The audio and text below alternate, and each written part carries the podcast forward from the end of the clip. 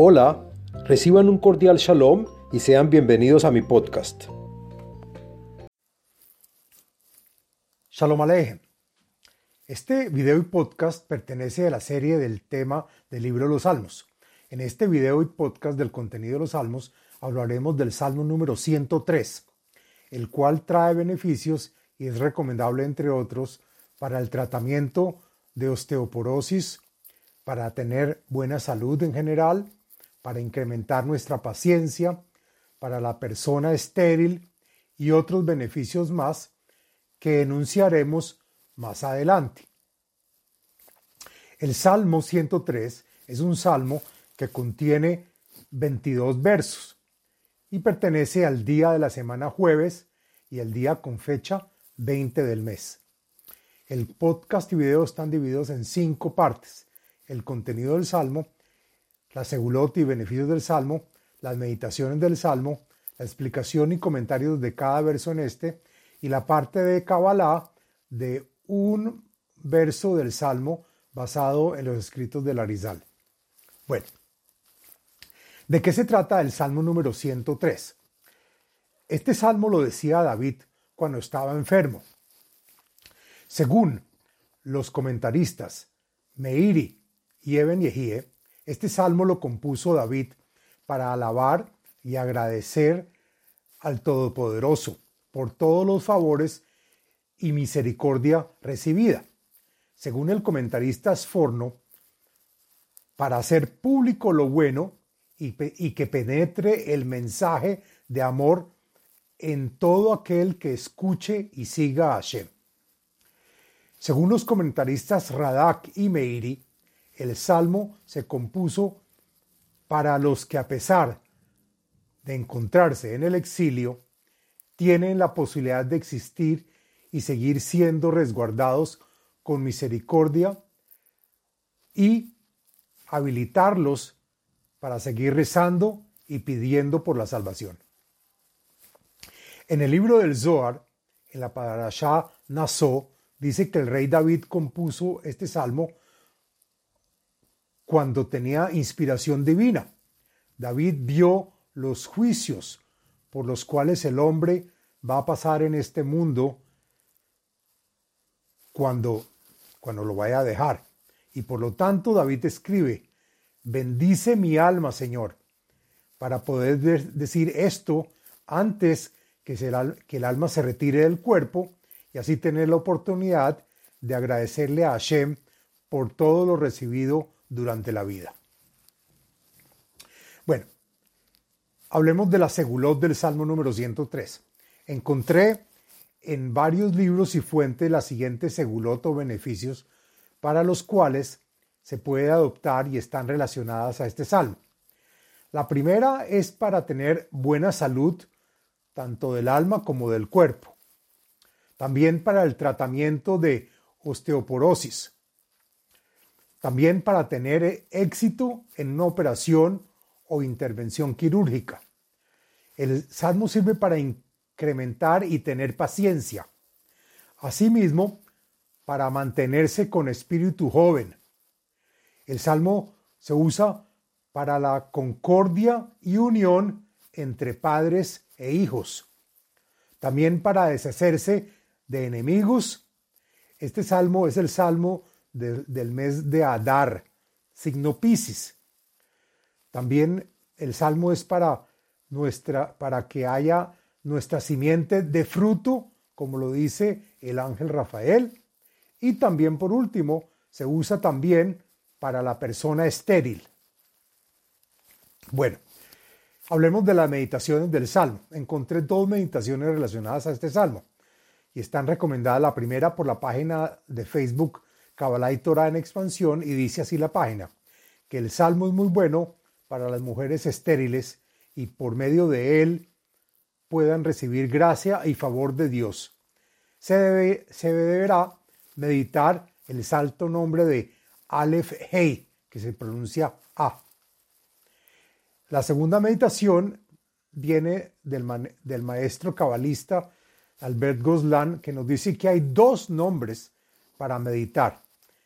El primer nombre está en el verso número 19, que dice Adonai Beshamay Mejin Kiso Umaljuto Behol Mashala. Las letras Mem, Bet, Hei, que se pronuncian Mabá, y es el nombre de Dios número 55, que trae la acción de traer fuerza para lograr objetivos. Y también en el verso número 21, que dice Barhu Adonai Kol Tzvaav Meshartav Osei Retzonó. Ahí están las letras Haf Lamed Yud, que se pronuncia Kli, y es el nombre de Dios número 18 que trae la acción de construir la vasija espiritual que contendrá la bendición. Bueno, ahora hagamos la explicación del texto del Salmo número 103. La siguiente es la explicación del contenido y los comentarios del texto del Salmo. Le David, Barji Nafshi et Adonai Behol Korvai et Shem Kocho. Salmo compuesto por David. Que Hashem bendiga mi nefesh, o mi alma, que es el alma de primer nivel de los cinco niveles, mi intelecto y todos los miembros de mi cuerpo, incluyendo los huesos que también provienen de ese nombre sagrado. Barjinafshi et Adonai veal tishkehi kol gmulav. Que Hashem bendiga mi nefesh, lo que beneficia e irradia a todo mi ser, sin olvidarnos de todos los favores y mercedes que le da a su pueblo. Alabemos al Señor por esto. Hasoleach lehol aboneji harofe lekol tahaluaji. Lo alabo porque Él perdona todas nuestras faltas y es aquel que nos cura de todas nuestras enfermedades, del cuerpo y del espíritu, nuestros errores y dolencias que influyen directamente en nuestra alma. Hagoel Mishahat Hayahi Umeatrehi Geset Verrahamim. Él es nuestro redentor y es Él quien salva nuestra vida y se abstiene de bajarla a la tumba. Es Él que nos rodea y envuelve con piedad y misericordia. El comentarista Radak agrega que por medio de la misericordia y la piedad son aquellas que condonan los pecados y las que curan a los enfermos. Amashvia Batov Edeich Tithadesh Kanesher Neura, Neuraihi. Y fuera de esto, Él es el que satisface nuestro apetito y nuestra boca. Explica el comentarista Radak que cuando se está enfermo no hay apetito. Y con esto quedamos renovados como el águila, que cambia sus plumas cada año rejuveneciéndose y por lo tanto fortaleciéndose, agrega Meire. Oset Sedakota Donai Umishpatim Lehol Asukim. A pesar de que la muerte es el castigo para el pecador, Hashem tiene la misericordia en su creación, hace siempre beneficios y actos de justicia a todos aquellos oprimidos, y agrega el comentarista Radak que también hace justicia con los que no pertenecen al pueblo de Israel. Yodia Drahav le Moshe, le Israel alilotav. Hashem instruyó a Moshe del camino y disposiciones a seguir, así como la conducta a seguir de los hijos de Israel, bajo la influencia de las trece medidas de misericordia, Hashem conduce su creación. Rahum Behanun Adonai, Ere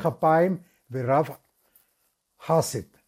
Y vale la pena seguir por el buen camino, pues Hashem tiene también misericordia y piedad con aquellos que no son merecedores de ninguna indulgencia, y tiene paciencia con los malhechores sin pasarles la cuenta de inmediato, teniéndoles mucha compasión. Lola Netzach Velole Olam y Tor, y cuando Hashem castiga a los pecadores, no los riñe para siempre, ni tampoco les guarda rencor de por vida. Lo hataeinu asalano, velo ka abonoteinu gamal Y no siempre recibimos el castigo merecido por nuestros pecados, ni tampoco nos castiga. A veces nos perdona. Ki gavoa shamaim al haaretz, gavar hasdo al irao, al irav. Pues tal como la gran distancia entre la tierra y el cielo, así es la grandeza de su, de su misericordia para con Israel, pues con temor de él, Israel corrige sus actos. Kirahok mizrach mimarav, irhik mimenu et pshaenu, tal como el grande espacio que hay entre Oriente y Occidente, cuando corregimos y nos arrepentimos, nos aleja de nuestros pecados y, de, y del volver a infringirlos. Que Rahem Av al-Banim, Riham Adonai al-Irav. Tal como el Padre tiene compasión con sus hijos, asimismo Hashem lo hace con Israel, quien le tiene respeto.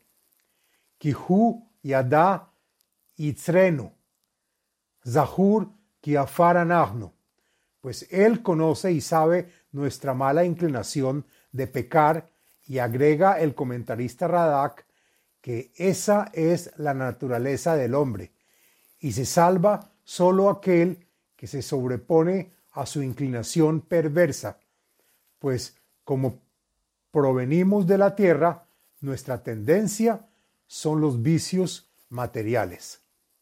Enosh Yamav, que Tzitz Hasade Ken Yatzitz, dado a que el humano se va secando como el heno lo hace frente al sol, asimismo sus días pasan velozmente, tal como las flores silvestres que solo duran una corta época, asimismo los días del hombre.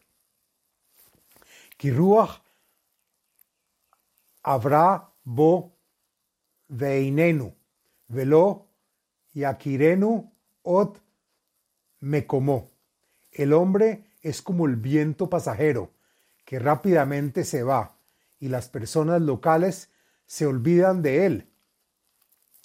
Vejeset Adonai Meolam Veadolam, Al Iraf Vetzitkato Limnei Banim y para aquellos justos, los tzadikim, la misericordia divina de Hashem les llega en este mundo y en el mundo a vivir, a venir,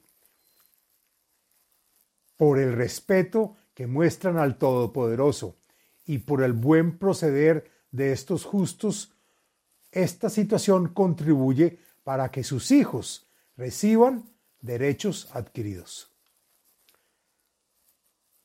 Lishombrei Brito, Uli Zohrei Kudav, la Azotam, aquellos que cuidan el pacto con Hashem, que según el comentarista Radak son los que estudian y siguen la Torá, y a los que recuerdan sus leyes y cumplen sus preceptos.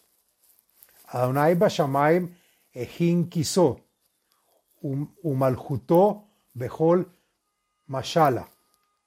Hashem instaló su trono en los cielos y su reino gobierna en todos los mundos y supervisa a los hombres recompensándolos según sus actos.